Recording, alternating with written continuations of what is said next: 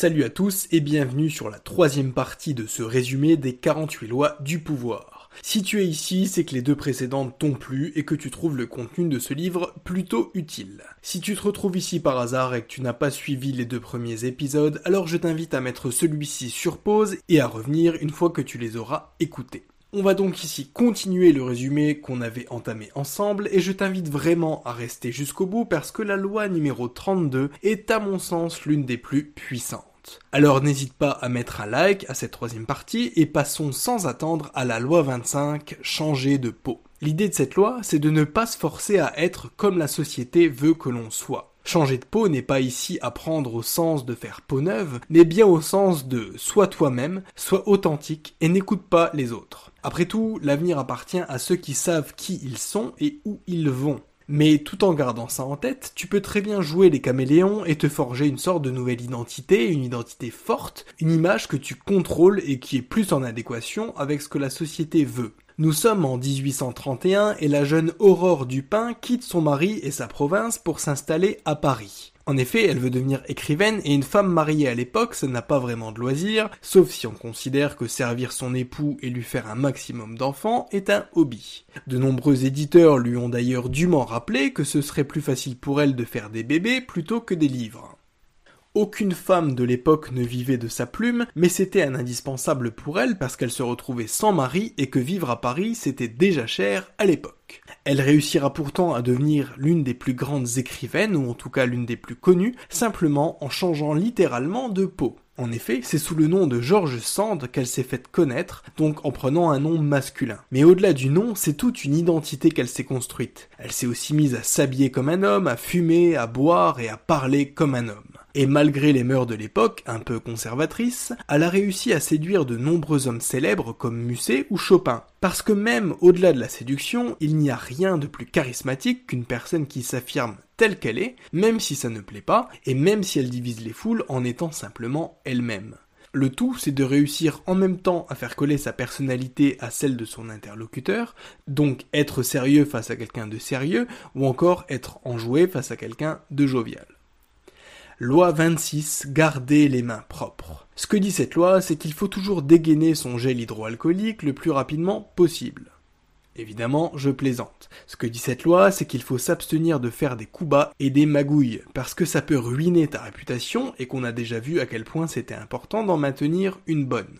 Pour cette raison, l'auteur recommande deux choses. La première, c'est de trouver un bouc émissaire qui aurait à assumer le poids de tes erreurs lorsque tu en commets. La seconde, c'est d'amener les autres à prendre des risques à ta place. En effet, faire porter le chapeau à un bouc émissaire, c'est vieux comme le monde, et on retrouve ça dans toutes les civilisations. On attribue une faute à une personne ou à un objet dont on va se débarrasser pour conjurer le mal. C'est en tout cas ce qu'on retrouvait chez les Athéniens et les Aztèques qui élevaient et nourrissaient une personne dans le seul but d'en faire un bouc émissaire et de le sacrifier à la fin.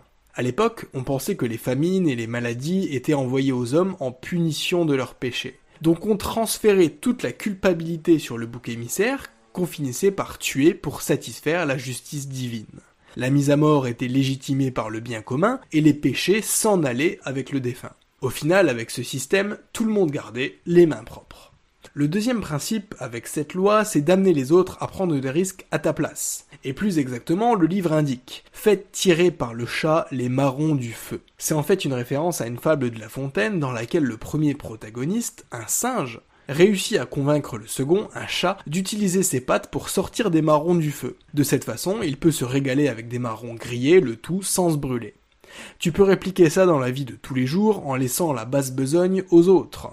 Si tu dois prendre des mesures déplaisantes ou impopulaires, fais en sorte que les autres le fassent à ta place. Rappelle-toi de ce qu'on a vu dans Influence et Manipulation. Être porteur d'une mauvaise nouvelle, c'est y être associé, et au final, c'est à toi qu'on en veut, même si tu n'as rien à voir avec l'origine du problème. Si tu délègues cette vilaine tâche à quelqu'un d'autre, tu te préserves, et ce n'est pas à toi qu'on en voudra, même s'il s'agit d'une de tes décisions. Loi numéro 27. Créer une mystique. Pour cette loi, l'auteur part du principe que les hommes ont tous un besoin de croire en quelque chose de plus grand qu'eux, et c'est cette sorte de foi, religieuse ou non, qui leur donne une raison d'être. Donc ce que cette loi recommande, c'est de se créer de grandes causes que les autres pourront suivre ou desquelles ils pourront s'inspirer. Donc soit tu peux te mettre à la tête d'une association ou d'un groupement politique pour faire valoir tes idées et développer tes qualités de leader, soit tu peux décider de devenir le gourou d'une secte. C'est un peu moins éthique, mais pour ça, tu savais à quoi t'attendre dès l'épisode 1 de cette playlist. Et pour cause, le livre propose un guide en 5 étapes pour créer une secte, guide que je vais donc te décrire maintenant. L'étape 1, c'est de rester vague et d'avoir un discours simpliste, parce que si tu restes vague sur tes intentions, on n'attendra pas de résultats concrets de toi, et tout le monde pourra plus facilement s'identifier à ton discours puisqu'il est assez imagé. Pour le côté simpliste, c'est pareil. Fais bref, ne donne pas trop de détails et offre une solution miracle à des problèmes complexes. Après tout, c'est plus facile de dire à quelqu'un qu'il est possible de devenir fortuné en relativement peu de temps que de lui expliquer tout le cheminement qu'il faudra mettre en place, qu'il lui faudra se former, passer du temps, voire des nuits blanches sur des choses qui ne donnent pas de résultats immédiats. Étape 2, fais appel au sens plutôt qu'à l'intellect. Je ne vais pas te refaire le couplet. L'humain fonctionne avec ses émotions bien plus qu'avec sa raison. Oublie les arguments logiques et projette l'autre dans ta vision, montre-lui à quel point elle est bien, à quel point elle est cool et à quel point elle va l'aider à atteindre ses objectifs. Étape 3, imite les structures religieuses. Ce sont elles qui ont longtemps gouverné le monde ou en tout cas occupé une place importante dans le pouvoir politique. Et dans certains pays, c'est encore la religion qui décide. Donc ce qu'il faut faire, c'est tout simplement s'organiser comme une religion, à savoir trouver des disciples, trouver un nom à ta communauté et aussi créer des rites. Les rites c'est très important parce que ça met dans une dynamique d'engagement. Ça crée une habitude et ça peut être bénéfique si le rite consiste en une donation à ton organisation par exemple. Étape 4, ne révèle pas tes sources de revenus, et ce pour deux principales raisons. La première, c'est que c'est toujours bon d'en dire le moins possible, et la seconde, c'est tout simplement parce que ta principale source de revenus, ça va être les cotisations de tes disciples. Or, si tu le leur dis, ils vont se rendre compte que tu profites d'eux. Étape 5, désigner l'ennemi. Les discours populistes l'ont bien compris, tu dois rassembler les autres en te trouvant avec eux un ennemi commun. Vous êtes un groupe, vous êtes une structure, et à partir de maintenant, c'est vous contre le reste du monde. Il vous suffit de balancer que c'est telle catégorie de personnes qui dirigent le monde en douce, et qu'ils en profitent pour vous opprimer et diminuer vos libertés. Donc le seul moyen de les vaincre, c'est de vous faire confiance et de faire corps contre cet ennemi. Loi numéro 28, faites preuve d'audace. On l'a vu dans le résumé du livre Père riche, Père pauvre, on ne peut pas réussir sans audace parce que les audacieux n'attendent pas que les opportunités tombent d'elles-mêmes, ils les créent. Après tout, tu connais l'expression, la chance sourit aux audacieux. Et tu sais pourquoi? Parce que les erreurs commises par audace sont rectifiables grâce à plus d'audace encore, tandis que pour celles commises par timidité, c'est plus difficile. Donc parfois, il ne faut pas se poser trop de questions et juste passer à l'action. Je ne le dirai jamais assez, on a tendance à davantage regretter de ne pas avoir fait quelque chose que d'avoir fait quelque chose. Donc mécaniquement, si tu passes à l'action, que tu prends plus d'initiative, tu auras beaucoup moins de regrets que si tu restes statique. Pour te montrer que l'audace est une qualité importante, je vais te donner un exemple tiré de mon expérience personnelle. Pour te donner le contexte, j'ai un ami de fac qui exerce une bonne profession dans une société qu'il rémunère plutôt bien pour son travail.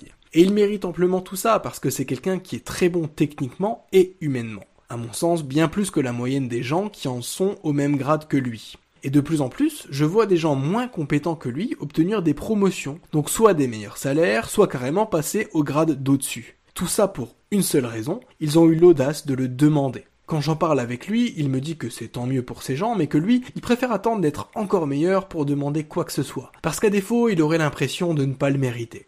En gros, il est très perfectionniste, très compétent, mais pas assez culotté, alors que tu l'auras compris, c'est un trait de personnalité assez important quand on veut réussir.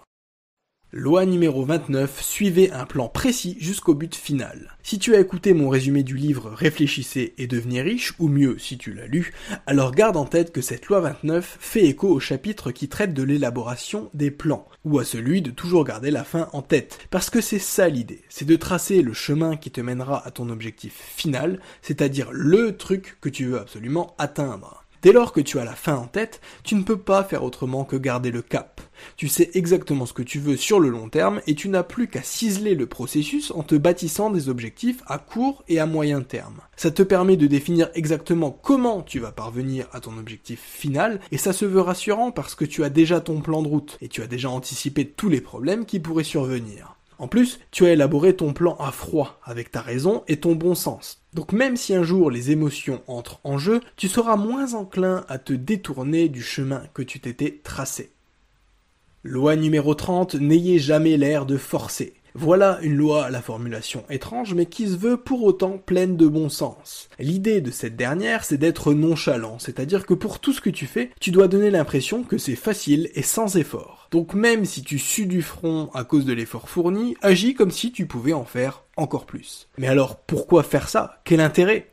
En fait, j'ai tiré du livre une interprétation et tu me diras ce que tu en penses. Pour moi, l'auteur recommande ça parce que ça te donne un air plus gracieux, plus spontané et au final plus charismatique. Nous les humains, on adore ce qui est simple, on n'aime pas sortir de notre zone de confort, donc quand on voit que les autres le font, on a en quelque sorte mal pour eux. Et ça va au-delà de ça, on a carrément une fascination pour tout ce qui est simple, et pour les gens qui ont une vie entre guillemets simple. Je sais que je reviens beaucoup là-dessus, mais c'est pour ça que certains profils d'influenceurs ont autant de succès. Ils postent sans arrêt des photos de leurs vacances et de leur corps athlétique, sans pour autant poster la contrepartie de ces résultats-là, à savoir un travail conséquent et 4 séances de cardio par semaine. Enfin, quand tu as l'air de ne pas forcer, les gens se tournent aussi plus facilement vers toi parce que personne n'a envie de déranger quelqu'un qui a l'air d'être au taquet sur quelque chose. Ça donne l'impression qu'on va se faire remballer et que la personne en question ne sera de toute façon pas en mesure d'accéder à une requête supplémentaire. L'auteur donne l'exemple des courses de chevaux. De près, on voit bien que les coureurs sont essoufflés, qu'ils ont les muscles tendus et que le cavalier assis sur leur dos leur met la pression en tirant sur les rênes. Pourtant, au second plan, donc depuis les tribunes, tout a l'air simple et élégant. Les chevaux semblent avancer tout seuls et de façon hyper naturelle. Donc la morale, c'est de mettre les autres à distance pour qu'ils ne voient que l'aisance de tes mouvements sans jamais voir les efforts. Loi numéro 31, Charybde ou Scylla? L'idée de cette loi, c'est de donner à l'autre l'illusion du choix, donc l'illusion du contrôle, tandis qu'en réalité, c'est toi qui es aux manettes. En gros, tu proposes à ta victime plusieurs solutions possibles, sachant qu'elles sont toutes à ton avantage. Et comme la plupart des gens n'aiment pas négocier ou se débattre plus que ça, ta victime choisira l'une des solutions que tu as proposées sans vraiment chercher plus loin. Le livre donne l'exemple de la Russie du XVIe siècle. À cette époque, elle est dirigée par Ivan le Terrible et la situation est un peu compliquée. Il doit gérer à la fois des risques d'invasion et de guerre civile, le tout en ayant peu de soutien puisqu'il est ouvertement rejeté par la noblesse de l'époque. Il devait gérer des dangers qui venaient à la fois de l'Est, du centre et de l'Ouest. La solution qu'il a trouvée, c'est de faire mine de se retirer, donc d'abdiquer. À cause de la situation, le peuple réclame son retour parce que finalement, il vaut mieux un tsar autoritaire mais qui les protège plutôt qu'une anarchie totale. En se faisant désirer, il s'est assuré la légitimité du peuple et ça a éliminé pas mal de problèmes. En faisant mine de se retirer, c'est implicitement ce que le tsar a essayé de lui faire comprendre. Soit il abdiquait pour éviter un danger certain, soit il retournait la situation à son avantage comme il a finalement réussi à le faire, mais dans les deux cas, c'était tout bénef pour lui. Loi numéro 32, toucher l'imagination. En fait, et je sais que ça va paraître bizarre dit comme ça, mais la vie est parfois laide et déplaisante. La vie a évidemment ses bons côtés, mais parfois elle peut être tragique, angoissante et pleine de mauvaises surprises. Tout le monde le sait, mais pour autant on cherche tous à fuir ça pour se tourner vers une réalité plus douce et parfois plus fantasmée. Ce que veut dire cette loi, c'est que tu dois projeter les gens vers quelque chose de plus positif et plus idéalisé. Et le meilleur moyen de le faire, c'est encore d'utiliser leur imagination.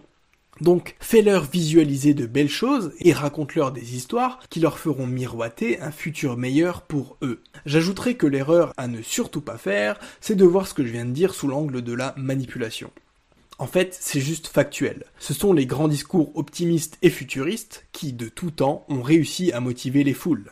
Il y a parfois tellement d'ondes négatives autour de nous que les personnes qui vont sortir du lot, ce sont les personnes enjouées, dynamiques, motivées, qui sont orientées solutions bien plus qu'ils ne sont orientées problèmes.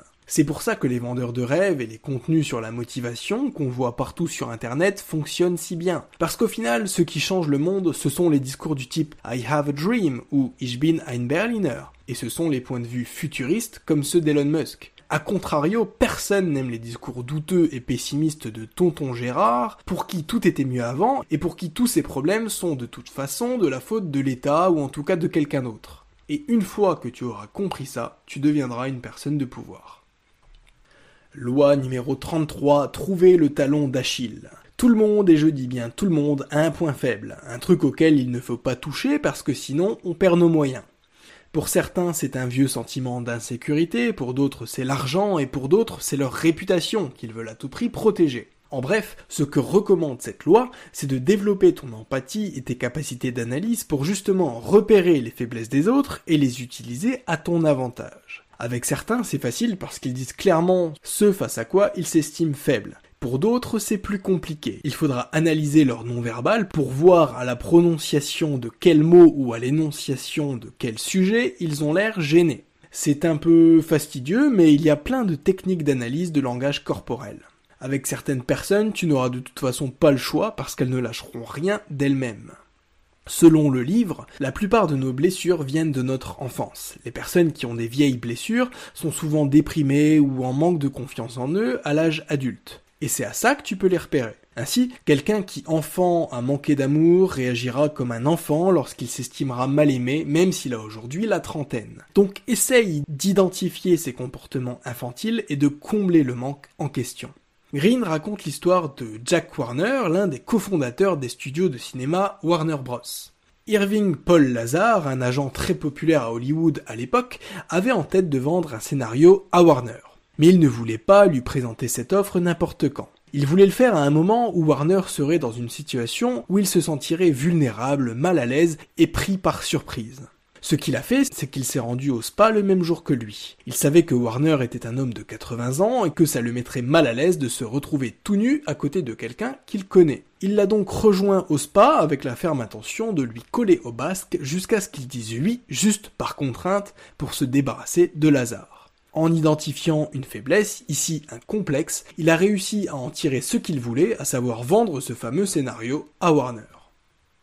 Loi numéro 34, soyez royal. Cette loi, elle va te paraître familière parce qu'elle fait référence à des choses qu'on a déjà dites sur cette chaîne. Ce qu'elle signifie, c'est que les gens vont te traiter comme tu te traites toi-même. Donc, si tu te respectes en t'habillant convenablement, que tu fais preuve de confiance en toi en te tenant droit, que tu parles poliment, que tu es courtois, souriant et sympathique, les autres vont tout simplement te le rendre. Parce que ça crée une sorte de halo autour de toi. De manière générale, le livre dit que si tu te montres confiant dans ton pouvoir, tu apparaîtras digne de porter la couronne, que ça se vérifie dans la pratique ou non. Ce qui compte avec cette loi 34, ce sont les apparences et le culot. Oui, encore lui. Parce que ça reste l'un des meilleurs moyens d'obtenir des résultats à long terme. Prenons pour cela l'exemple de Christophe Colomb.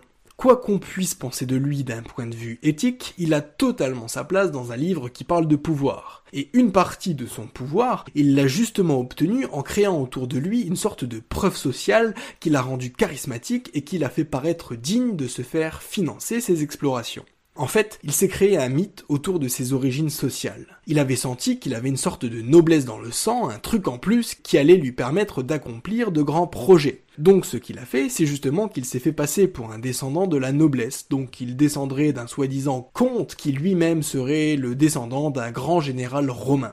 Sauf qu'en fait, Christophe Colomb était le fils d'un tisserand qui s'est ensuite reconverti en marchand de fromage. On est donc bien loin de ce qu'il avait décrit. En plus, il n'avait aucune compétence technique qui justifiait qu'on lui fasse confiance et qu'on lui confie navire et équipage, puisqu'il s'y connaissait tout juste en navigation et qu'il n'avait jamais managé une équipe mais grâce à son attitude, il a réussi à s'incruster parmi la vraie noblesse et à discuter avec des gens hautement placés. Le but de ça, c'était de gagner en crédibilité parce qu'au-delà du financement de ses voyages, ce que Christophe Colomb voulait, c'était obtenir des titres, des privilèges et aussi un pourcentage sur les transactions commerciales qui allaient se faire avec les pays qu'il visiterait. Il a essuyé beaucoup de refus, mais ses efforts n'ont pas servi à rien, puisqu'il a réussi à entrer dans les bonnes grâces de la reine Isabelle de Castille. En 1492, elle va lui accorder ce qu'il demandait, à savoir des navires, un équipage et une petite rétribution pour lui. Colomb a eu du culot, il a fixé son prix en s'octroyant une grande valeur, et si tu doutes des bienfaits d'une pareille attitude, dis-toi bien que ça lui a juste permis de découvrir l'Amérique. Rien que ça. Loi numéro 35, maîtriser le temps. Si tu as le même tempérament que moi, alors écoute bien cette loi 35 et suis-la religieusement. On vit à une époque où tout va vite. On vit constamment avec cette impression qu'on a du retard à rattraper, qu'on a en quelque sorte loupé un train à un moment donné. On a l'impression de ne pas suivre la cadence parce qu'on voit d'autres personnes obtenir des résultats plus vite et qu'on voudrait les mêmes qu'eux. Et c'est parfaitement normal d'être frustré quand tu vois des gens plus jeunes que toi qui ont déjà visité plein de pays, qui ont déjà investi leur argent à droite à gauche, ou qui sont déjà sortis avec plein de filles par exemple. Mais finalement, la plupart d'entre nous vivons dans la précipitation parce qu'on est stimulé de toutes parts sur plusieurs choses à la fois. Donc le problème, ce n'est pas qu'on n'a pas assez de temps, ou qu'on n'est pas assez motivé, ou qu'on n'est pas assez performant, c'est juste qu'on stagne parce qu'on se met la pression et qu'on ne garde pas le focus très longtemps sur quelque chose, justement parce qu'on veut des résultats rapidement. Pour reprendre mon exemple précédent du type qui a déjà beaucoup voyagé ou qui a investi et entrepris, s'il a réussi dans son domaine, c'est précisément parce qu'il est resté concentré sur son objectif et qu'il a pris le temps qu'il fallait pour performer dans son domaine. Et c'est seulement après qu'il est passé sur d'autres projets qu'il a eux aussi réussi. Donc, croisant mon expérience, cette loi 35 dit vrai. Ça ne sert à rien de se précipiter parce que d'une part, ça traduit un manque de sang-froid et d'autre part, ça ne produit pas plus de résultats. Donc prends le temps de trouver le truc qui te convient ou le truc dont tu estimes qu'il va te donner de meilleurs résultats. Et garde le focus là-dessus parce que tu n'es pas à la minute. Loi numéro 36, mépriser les contrariétés. Il y a des trucs comme ça dans la vie de tous les jours qui nous énervent. Les bouchons le soir en rentrant du boulot, cette tache sur ton t-shirt que tu n'arrives pas à faire partir, ou le chat qui a encore fait pipi dans le couloir alors même que sa litière est propre. Ces petites choses qui nous contrarient, elles prennent souvent leur source dans des problèmes insignifiants et la plupart du temps, elles sont hors de notre contrôle. Et le truc, c'est que plus on met notre attention dessus, plus le problème s'aggrave. C'est un peu comme une égratignure. Rien de grave en soi, mais plus tu vas chercher à la masquer par souci d'esthétisme, plus tu vas chercher à la gratter dans l'espoir qu'elle disparaisse, et pire ça va être. D'une égratignure, tu vas passer à une plaie qui saigne et qui s'infecte, et là pour le coup, tu devras la traiter. C'est un peu de cette façon qu'on voit certains vieux couples se crêper le chignon à propos de futilité et qui au final vont devenir de véritables gros sujets de dispute. Par souci de perfectionnisme, on se retrouve à essayer de solutionner des problèmes qui n'en sont pas vraiment, au lieu de nous concentrer déjà sur le positif, mais aussi sur ce qui nous fait vraiment avancer dans la vie. Ces petits soucis-là, il vaut mieux les survoler et les traiter avec mépris, parce que garder le focus sur eux est une perte de temps et d'énergie qui nous détourne de l'essentiel.